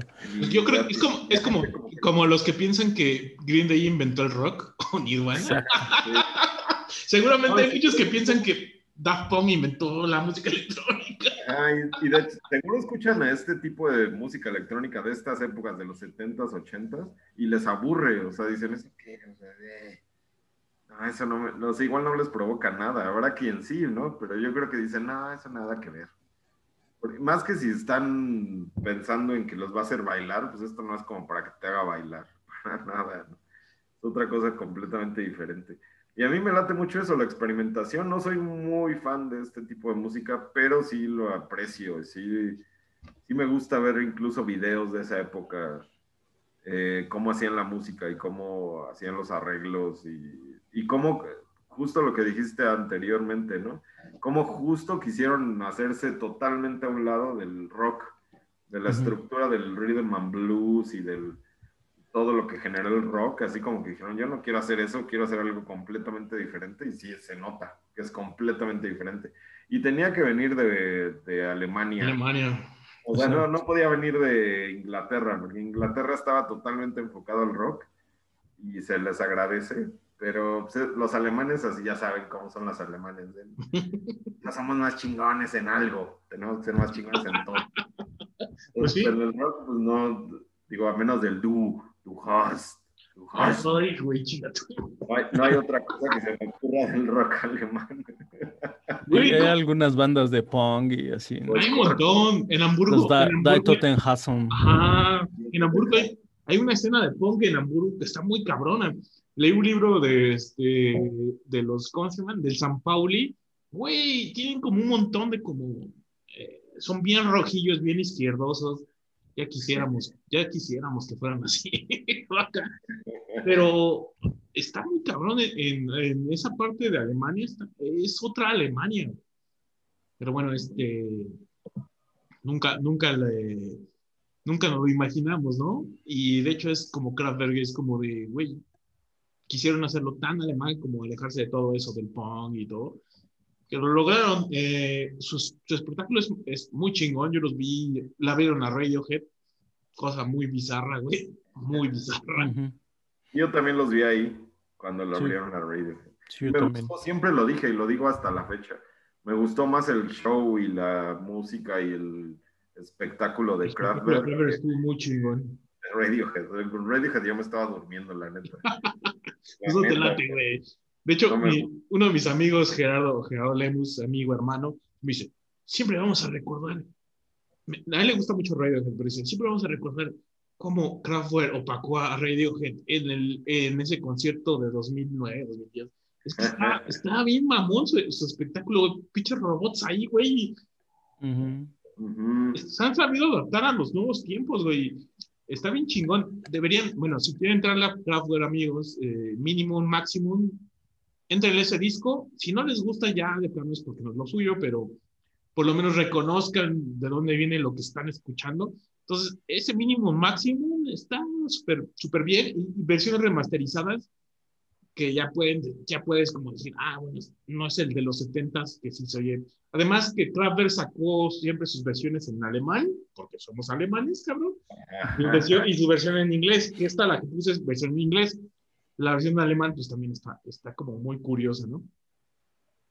Sí, pues este, yo tampoco soy muy, muy fan, pero sí, obviamente reconozco su trabajo y es innegable toda la influencia que tiene en el rock y la música electrónica. ¿no? Creo que suena un poco mal tu micrófono. Escucho un ruido. Sí, man. Es que estamos haciendo este, es el vocoder, güey. Es el vocoder. Sí, sí, sí. Lo que estaba intentando era replicar hombre, algunas de la máquina. Hombre. música en vivo, señores. Música en vivo. Música en vivo. hombre, máquina. Hombre, máquina. De hecho, hay una versión muy fuera de eso, ya fuera de, de- todo eso, hay una versión del señor Coconut de canciones de Kraftwerk tropicales. Busquen señor Coconut, eh, covers de Kraftwerk. Están cagadísimos, Luis. Cagadísimos. Y también tiene uno de, tiene uno de Said. Operador suavecito. Operador suavecito. Y señor Coconut es alemán, cabrón. Ah, cierto. Suena, suena interesante. Sí, está bueno, pero bueno, ya démosle, démosle este, como cierre a Kraftwerk. Óiganlo, Sí. es- la verdad es como por historia, si, no, si a lo mejor no les gusta por historia, deben, de, deben conocer quién es Kraftwerk. Y pues bueno, denle play, Man Machine, el disco, el, el disco, ah, es que de hecho esta portada es súper rojilla porque querían chingar a todo el mundo. Acordémonos del comunismo, entonces tienen sus corbatitas negras y su, y su camisa roja. Entonces, comunismo carnal. Pero bueno, este, seguimos con la última, que obviamente no es de los 70s, pero es un cover de los 70s. ¿Y qué momento llegamos?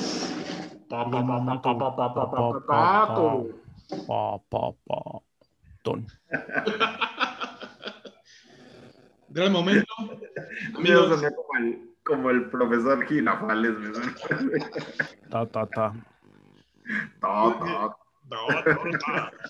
Como Chris Isaac cuando canta Wicked Game, de como de.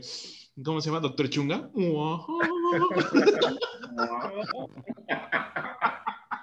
Eso estuvo buena.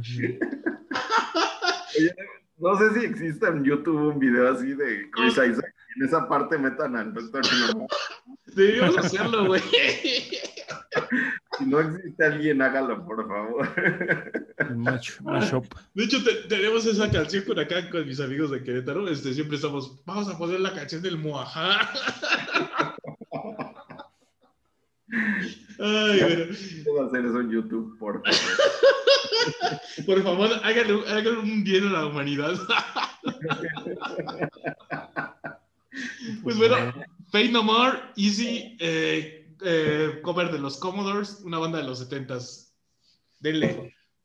Y la banda Sí. de donde salió Lionel Richie fue como su, su banda este, emblemática. Yo creo que los Commodores tienen un montón de canciones conocidas, pero ahorita no me acuerdo de ninguna. Eh, ah, menos más reconocidas por mí que las de Lionel Richie. Sí, como que la- Lionel Richie cuando ya salió de solista, pues hizo muchas cosas mucho más conocidas. La de I just go. No, esa, es- no, esa no es de Lionel No, sí, Wonder, güey. Ese es Stevie Wonder. Wonder, no. La de Hello, you're looking for. Sí, es esa, esa sí es Lionel Richie. Es así. Este, pero bueno, tiene varios conocidos el- este güey. Y, pero en esta época pues, estaba cantando con los, con los Commodores. Y esta canción, pues yo creo que yo la conocí más por Fade No More que por los Commodores. Ya después escuché la, la versión original. Yo creo que sí la vimos en Universal alguna vez, ¿no? Sí, seguro. Y dije, ¿por qué está haciendo un cover? No, la, la ignoramos completamente hasta que escuchamos la de No More. Ajá. No, pero esta rola, digo, Mike Patton yo creo que ha hecho muchos covers de esa época de los 70s, eh, de muchas rolas eh, viejitas, pero esta rola sí es muy característica. Yo creo que es la segunda canción que ponemos No More en todo el, podcast. Pero, o la primera puede ser, ¿verdad? No sé si pusimos Evidence en español, ¿no? Ah, sí, pusimos Evidence en español. Ah, sí, cierto. Pero sí, esta rola me gusta mucho, es como de los más conocidos a lo mejor de Fade No More. Y por la, razón por la que se salió Jim Martin de, de Fade No More. Que dijo, esas mamás, ¿qué? en cambio a Mike Patton le fascina cantar así, ¿no? Ajá, ese estilo de rola. De hecho, tienen una en Fade No More en concierto, no, no, está grabado en estudio, pero. Ah, Reunited. Reunited, y la de Say Goodbye también. Eh, la última canción que tocaron este, cuando hicieron su como reunión después de, de muchos años. Bueno, se separaron en el 98, 99 más o menos. No, güey, porque el 99 salió el último, el de donde viene Ashes to Ashes, el álbum of the Year fue el 99, 97. Ajá. Por eso, pero ya fue como el último año que tocaron juntos. Y luego ya se, se, juntaron en el que fue 2009, ¿no? Me parece. Sí. Recuerdo. Sí, cuando los vimos. Ajá, este, en esa gira, digamos, empezaron justo con la de Reunited, la gira. Y la acabaron, los conciertos. Acabaron con la de Kiss and Say Goodbye. Y esa rola de Kiss and Say Goodbye pues, es la que decía hace rato de los Manhattans, que es de los 70 entonces Mike Patton como que trae esta onda que le gusta cantar este estilo de música.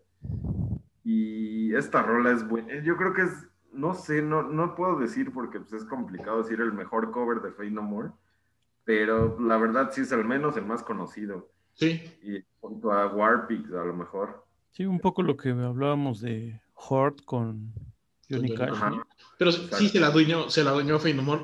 Y además la, la letra de la canción está bien chido, es como de, güey, relájate. Ajá. Sí, o sea, es como de disfrutar la vida, carnal.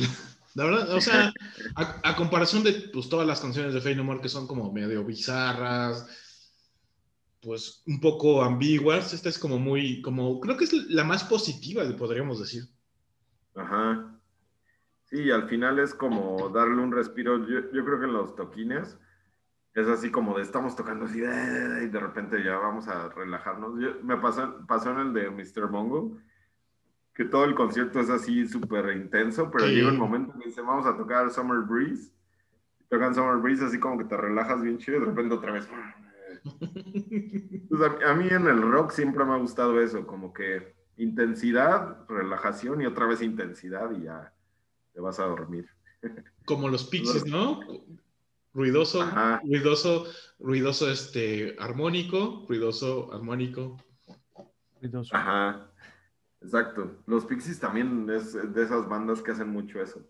Y me late mucho. Es, es el, tipo de rock que me gusta mucho. Que no se mantiene todo el tiempo así de súper intenso.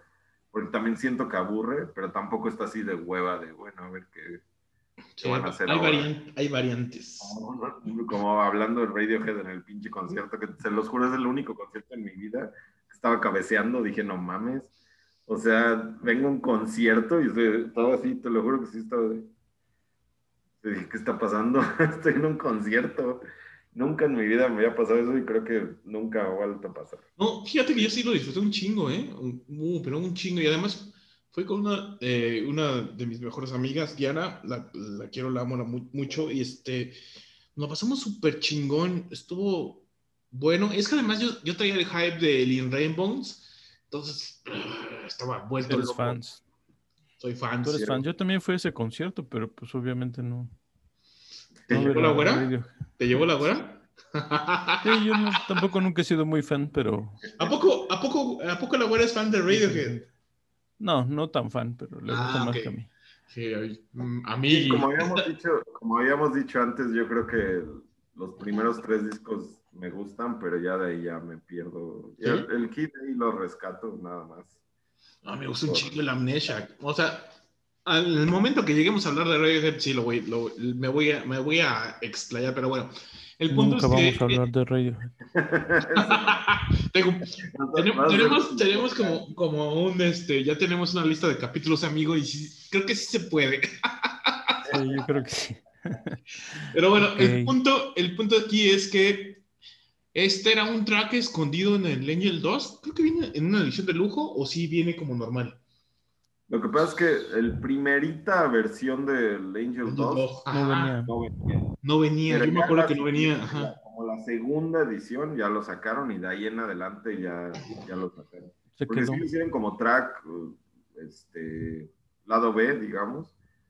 Pero sí, ya a partir de la segunda edición ya lo metieron y yo creo que fue como más de la de la disquera que vio que al final. Ajá, porque les pegó el cover. Ajá. Sí, pegó mucho más que, no sé, G's Lover, que es una rola así totalmente experimental. No, ¿sabes, que de ese disco me gusta mucho? Be Aggressive.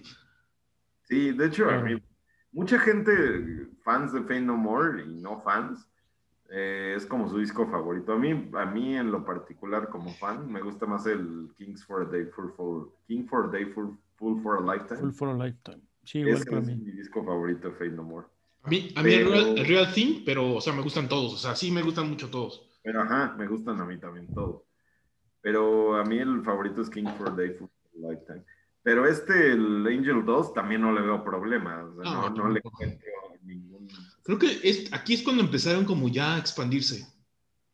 Ajá. De hecho, sí, yo creo que el Real Thing, pues por Epic, básicamente por Epic, se volvieron famosísimos. Es que el primer, es, eh, perdón, tercero de la discografía de Fate No More, primero con Mike Patton, este, es muy metalero. Sí, sí es como más de Jim Martin, como que siento que al principio, principio, como que sí dominaba un poco más Billy Good y este... Ah, Roddy Button. Roddy Button. Ajá, exacto. ¿Y el baterista, cómo se llama? ¿Terry Bosso? No. No, el. Mike Boarding. Mike Boarding es el baterista.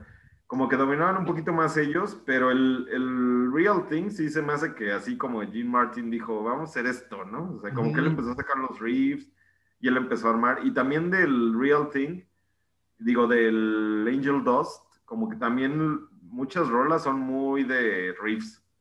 Entonces, como que siento que el Gene Martin sí metió mucho más, pero ya como Patton empezó a ya meter su cuchara, yo creo que el Gene Martin dijo, no, ya ahí se ve.